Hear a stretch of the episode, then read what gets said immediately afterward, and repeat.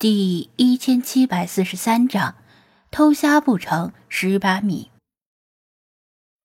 海里的小体型、微体型的生物很多，海水看着干净清澈，其实一口海水喝进去，说不定某些奇怪的客人就一步到位了。这些生物绝大部分都是对健康人无害的，但总有例外。张子安捏起来的那个东西，因为体型太小，跟米粒差不多。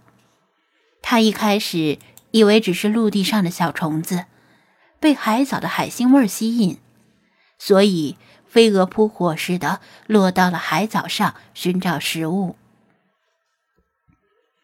不过，他对着阳光仔细看了看，注意到这只虫子的身体结构比较特殊。不像是陆地上的虫子，倒像是水里的某种甲壳类动物，比如虾，或者其他什么东西。更细节的东西，必须要借助放大镜或者显微镜才能看出来。柯少辉看着他的动作，笑道：“捡着什么好东西了？”这是什么东西？你认识吗？是不是虾？张子安用纸巾托着虾，递向柯少辉面前。这东西实在太小了，张子安刚才是把它几乎凑到自己眼前，才勉强看清它的轮廓。他不好意思直接把手伸到人家的眼前。柯少辉视力不差。隔得远，依然看不清他的样子。以前当过海员的他，性格比较粗犷，大大咧咧的，伸出两根手指就想把他捏起来送到眼前看。张子安总觉得有些不妥，贸然触碰一种不认识的生物，显然不是明智之举。不过他太小了，也没有听说哪种虾是带毒的。所以犹豫了一下，没有阻止。结果，柯少辉刚捏起他，突然脸部肌肉一抽搐，嘶的吸了口凉气。我操！这东西，他妈的咬我！他下意识的一甩手，把他甩掉。不过刚一甩掉，就后悔了，因为他太小。掉到地上就混进泥土里，找不着了。甩哪儿去了？他从轮胎跳到地上，猫着腰到处找。算了，别找了。你的手没事吧？张子安问道。柯少辉低头看了看自己的手，右手食指的指尖。有一个米粒大小的伤口正在往外渗血。我操，这小东西这么凶！他难以置信的盯着自己的手指。要知道，他以前是在轮船上当海员的，远洋出海经常一走半年，海上的生活，你就别想像猪猪女孩一样精致了。海员们活的都很粗糙。再加上整天与轮机、缆绳、墩布、栏杆为伍，每个海员的手掌都很粗糙。他前几年从海员退下来，考进了渔政，经常接触的东西从缆绳变成了键盘，手指的老茧被磨平了不少，依然比普通人的手指粗糙得多。即使这样，跟那小东西一照面，就被咬出了血。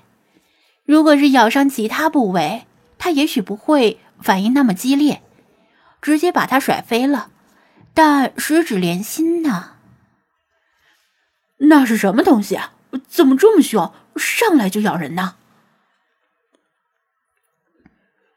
他惊惧的望向张子安，因为他什么都没看清，而张子安至少看得比他清楚。张子安也看了看他的手指，摇头说道：“不好说，可能是某种虾，也可能是别的东西。虾。柯少辉听得一愣，虾会咬人？这可是他当海员多年闻所未闻的事儿。嗯，不知道，但是大海那么辽阔，总有人类不知道的生物种类。张子安没有贸然下定论。对了，你们渔政部门近期有没有接过类似的报告？比如游客或者市民在海边被叮咬之类的事件？这个，柯少辉为难的想了想。这种事就算是有。应该也得去问医院那边，除非闹大了，否则我们恐怕是最后一个知道的。这倒也是，渔政管的范围很广，但正因为太广了，反而没办法管得很细。海边有人被这种生物咬伤的话，如果较为严重，就会去医院处理伤口，然后回家。基本上没人会有意识的向渔政部门报告。你怀疑那种东西在海里有很多吗？柯少辉问道。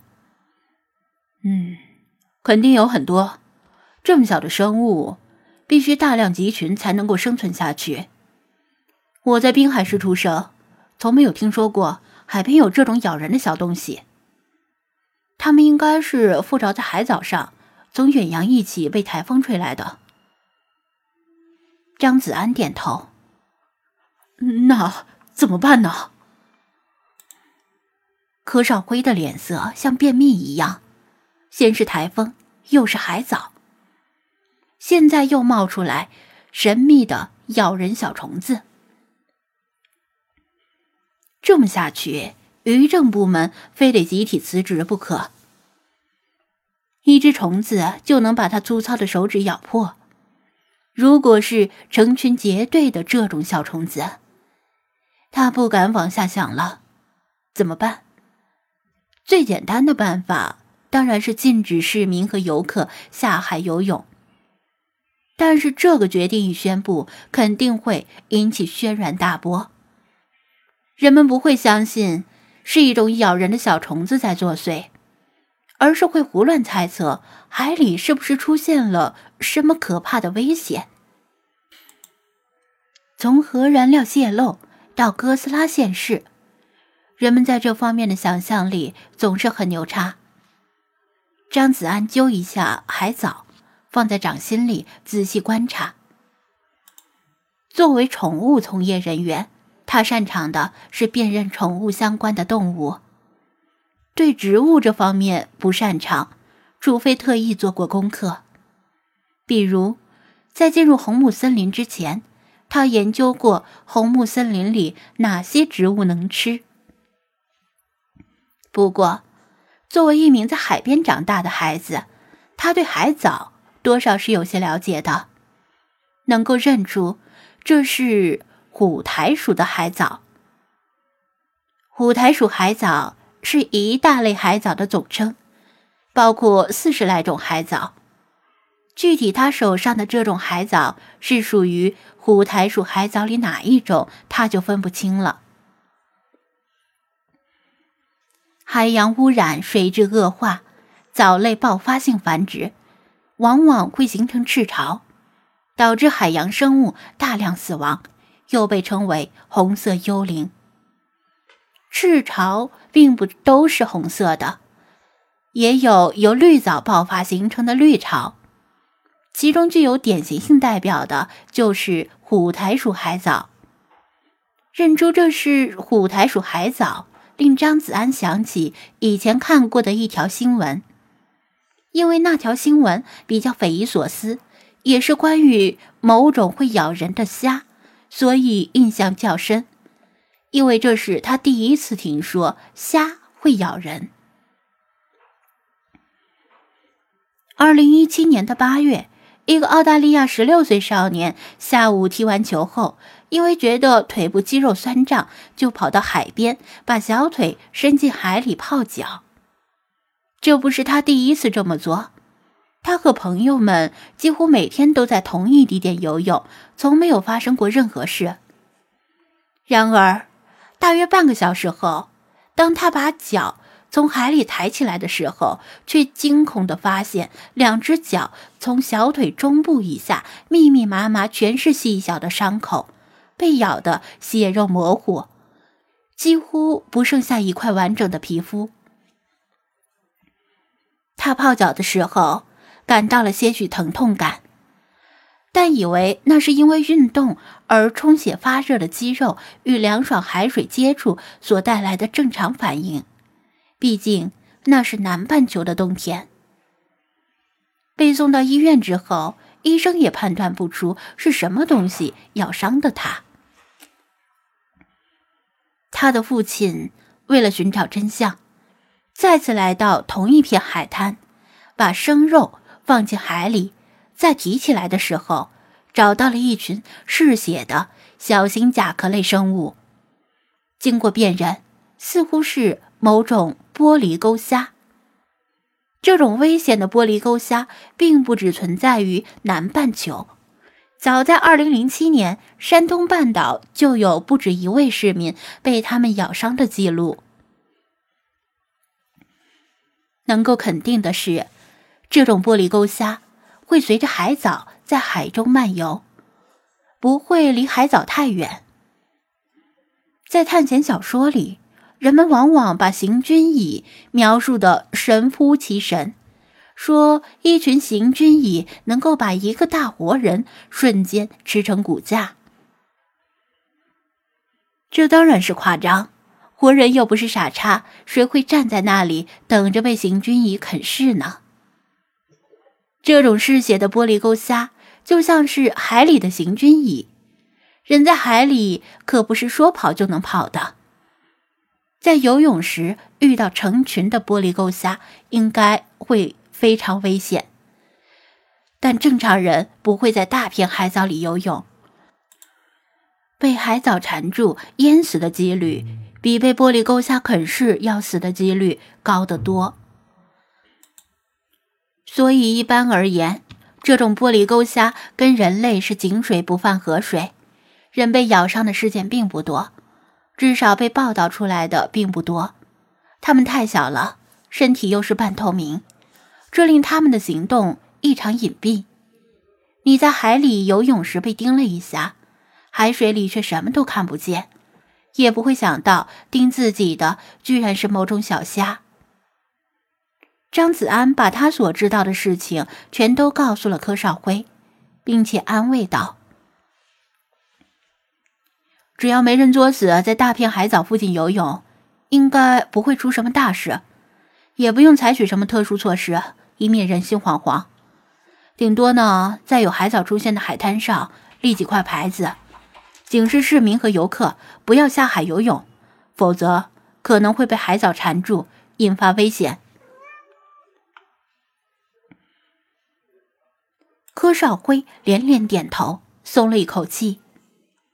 他最担心的就是把事情闹得满城风雨。无论有没有人因此而受伤，甚至死亡，最后倒霉的都是渔政部门。如果立几块牌子就能够解决问题，那真是再好不过了。这只是治标的办法，真正能够治本的办法，只能等季风来了，把大片的海藻吹回到深海。运气好的话，也许过不了几天就起风了。张子安补充道：“希望如此吧。”柯少辉叹息。真会给我们余正找事啊！那我先走了，把这车海藻运到地方，我就去多弄几块牌子，凡是有海藻的地方都插上。张子安突然想起赵汉公和吴天公，又问道：“稍等一下，咱们南边是不是有一块滩涂？有人在那里挖大骷髅虾？”是，是有那么一大片滩涂。柯少辉给予确认。那片滩涂又怎么了？啊，那片滩涂的海里有没有大片海藻？张子安追问。有啊，那里附近正是海藻最密集的区域之一。海藻大量爆发，大罗姑虾、大竹蛏、河里什么的都被海藻喂肥了。确实有人在那边逮虾。柯少辉不好意思的笑了笑。不瞒你说，以前我同事也在那边逮虾，但最近太忙了，一直没去。张子安，别人在那边逮虾，可能就是逮虾，但只要可能存在危险的地方，赵汉公一去，绝对就会发生危险。他都怀疑赵汉公是深藏不露的异能人士，能把接近零的危险几率提升至一。信念刚动，他的手机就响起来了，来电者是吴电工。柯少辉见状，向他挥手告辞，比划手势，示意以后多联系，然后回到车里，把市政工程车开走。喂，吴师傅，是不是赵师傅又出事了？他接通电话，吴电工还没开口，电话那边就传来赵汉公杀猪般的大呼小叫：“哎，别提了。”吴电工简单的把事情说了一遍。原来他们两个算好了落潮时间，抵达滩涂的时候正好已经落潮，就把电动车停在了岸边，扛着工具去钓大罗骨虾。赵汉公听鱼友们说怎么钓虾，但他这个人听了几句就认为自己学会了，信心满满的走进落潮后的滩涂。实际一操作起来，却完全不是那么回事儿。钓大楼菇虾要先在积水的滩涂上用铲子铲掉一层沙子，铲掉沙子之后，如果下面有洞，就把竹签或者类似的东西插进积水里。如果竹签一动，就表明洞里有大楼菇虾。接下来要把毛笔伸进洞里。大楼菇虾有洁癖，会清理洞内的异物。毛笔被他认为是异物，他会往外推毛笔，推着推着，他就从洞里冒出头。这个时候，眼疾手快，逮住他就行。看似简单，时机却不是那么容易把握的。赵汉公性子急。夸下海口说：“今天要钓十斤大罗骨虾。”结果好几只明明冒出洞口，又缩了回去。他就忍不住了，干脆扔了毛笔，把胳膊伸进了充满积水的洞里去掏虾。他一连掏出好几只肥大的大罗骨虾，还嘲笑按部就班用毛笔钓虾的吴电工太傻。岂料他再次把胳膊伸进积水掏虾时，没掏到虾，手却被叮了一下。他以为是虾用钳子夹他，也不在意，继续掏。结果这个洞比较曲折，他的手被卡住了。紧接着，他感觉手掌和小背一阵阵触电般的刺痛，也不是很疼。心里还纳闷是怎么回事。等他好不容易把胳膊从洞里抽出来，却发现手掌和小臂鲜血淋漓，好多半透明的小虫子挂在他的皮肤上不松口，密密麻麻的。视觉上的冲击远比皮肤的疼痛更令他惊恐，他吓得哇哇大叫。吴电工好悬被他吓出心脏病来。吴电工看着他的胳膊也傻了，工具扔在原地不要了，拉起他就往海边的电动车那里跑，打算送他去医院。边跑边给张子安打电话。张子安听完之后一声叹息：“这次只是皮肉之伤而已，不会有什么危险。但赵汉公这么下去，后半辈子一定是充满激情和冒险。”